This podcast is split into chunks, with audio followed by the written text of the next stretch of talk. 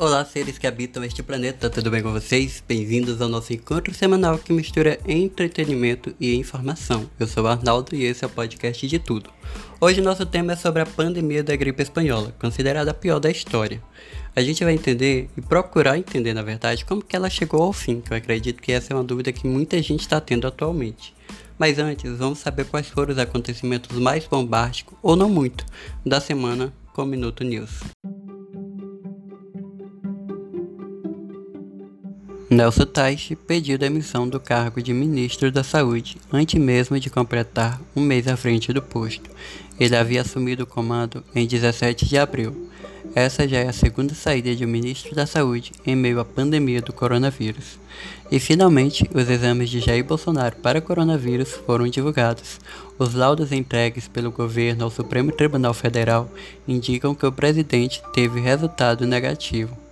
O desmatamento da Amazônia em abril foi o maior dos últimos 10 anos, com 529 km da floresta derrubada. Os dados divulgados nesta segunda-feira são do Sistema de Alerta de Desmatamento do Instituto do Homem e Meio Ambiente da Amazônia, que são que não é ligado ao governo. O governo federal lançou nesta segunda-feira um site para facilitar a devolução do auxílio emergencial de 600 reais por quem recebeu o dinheiro, mas não tinha direito ao benefício. A Moderna, empresa de biotecnologia dos Estados Unidos, anunciou resultados preliminares encorajadores de uma vacina experimental contra o coronavírus. E o nosso Minuto News fica por aqui. Mas agora já começando aqui a falar sobre o nosso assunto de hoje. Com o aumento das mortes por causa do coronavírus e milhões de pessoas sem perspectiva de retorno à normalidade em suas rotinas, muitos procuram respostas sobre como a pandemia chega ao fim. Após varrer as principais cidades do mundo e matar de 17 milhões a 50 milhões de pessoas, há pouco mais de 100 anos, como a pandemia da gripe espanhola acabou. É isso que a gente vai descobrir no programa de hoje.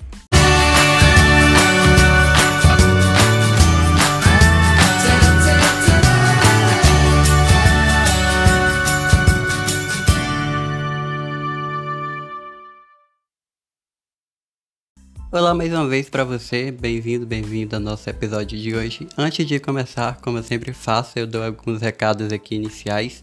E hoje eu gostaria de compartilhar com vocês que o podcast de tudo é ouvido em mais de 11 estados pelo Brasil, eu ia dizer pelo mundo, mas pelo mundo também a gente tem audiência, a gente é ouvido em mais de 5 países ao redor do mundo. Muito obrigado pela sua audiência, você que está ouvindo nossos episódios. Continue ouvindo, que eu faço isso com muito amor e carinho para vocês, para informar e para entreter vocês e às vezes para divertir também que eu acho que é a mesma coisa de entreter.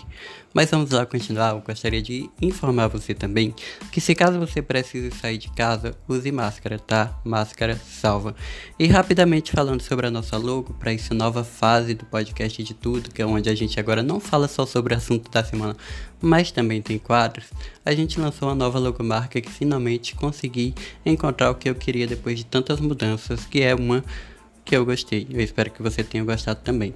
As setas nela indicam vários lados, ou seja, para onde tiver assunto é para lá que a gente vai, porque aqui a gente fala de tudo. Vamos parar de enrolação e agora vamos falar sobre o nosso tema da semana.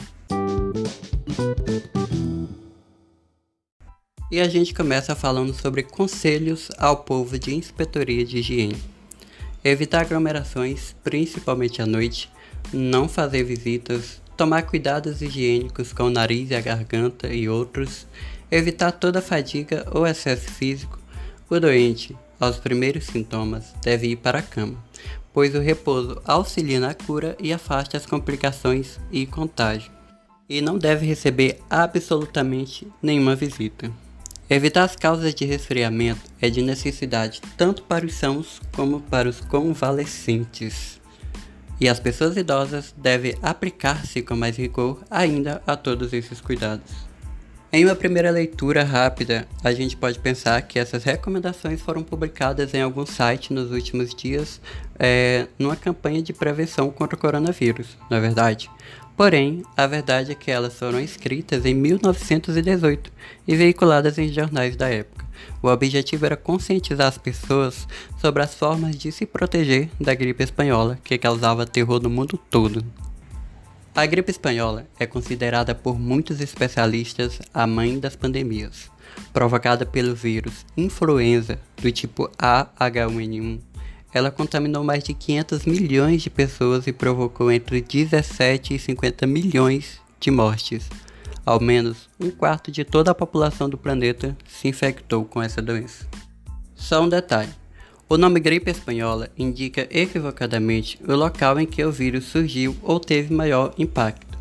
O país neutro na Primeira Guerra Mundial, a Espanha, não censurava notícias sobre a epidemia, daí se espalhou na época a ideia de que lá o número de mortes foi maior.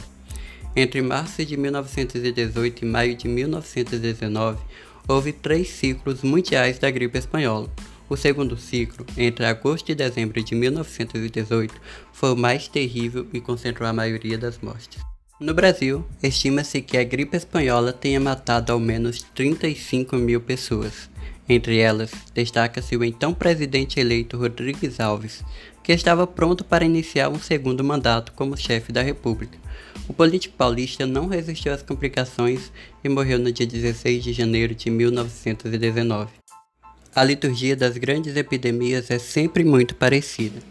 Primeiro, as autoridades negam que ela existe, uma vez que é algo desconhecido e com potencial de abalar a economia e os sistemas de saúde.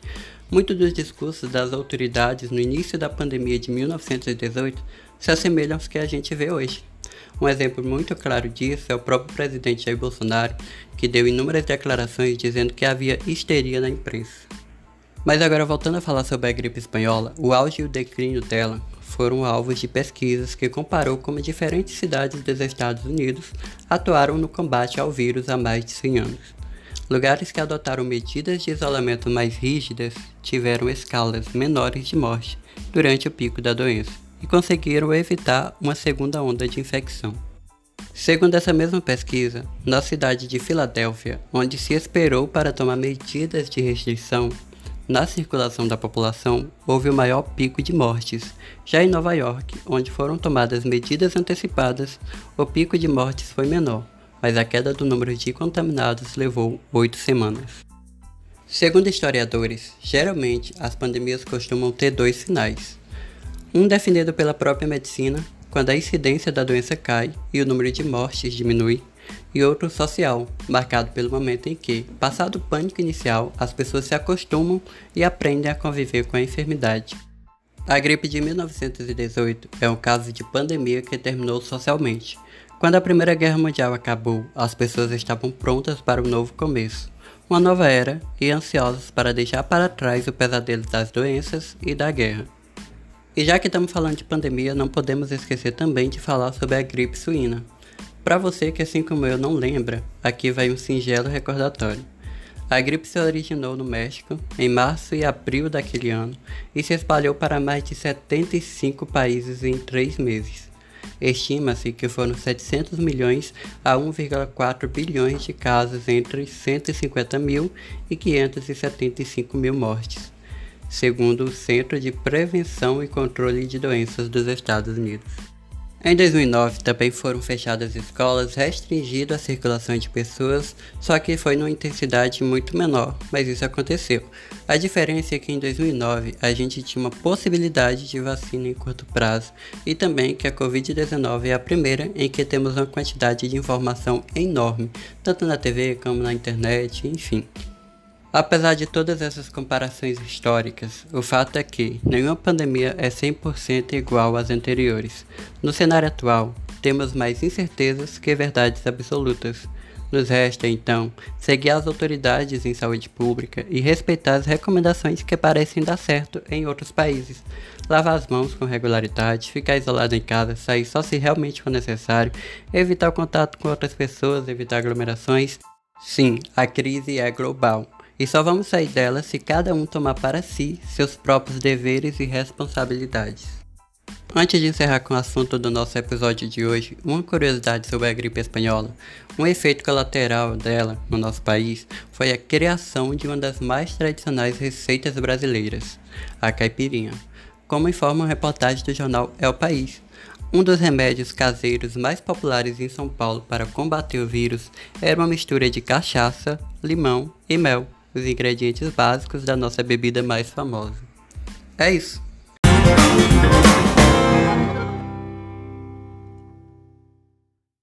E agora chegou a hora do quadro Minha Quarentena. Vamos descobrir quem é o nosso ou a nossa convidada de hoje que vai compartilhar com a gente como que tá sendo a quarentena dela. Pode soltar.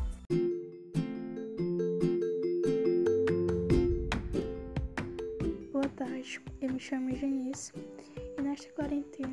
tentar vivê-la de uma forma mais leve, na medida em que ela nos proporciona, eu busco ocupar a mente é, lendo um livro, praticando exercícios assistindo filmes, que é algo que eu gosto bastante. Isso nas áreas mais livres, pois eu estudo de toda a cobrança a mais que essas aulas online estão nos proporcionando também.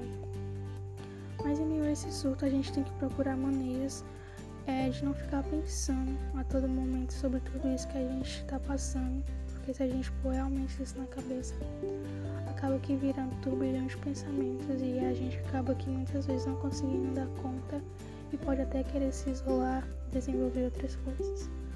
Então nessa quarentena eu busco ocupar minha mente com coisas mais leves e na medida em que eu me proporciono isso eu me sinto melhor e mais feliz também.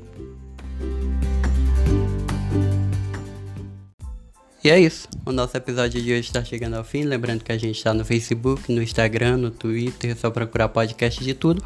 Ou também, se quiser procurar em outras redes sociais, vai que a gente aparece por lá também. É só colocar podcast de tudo.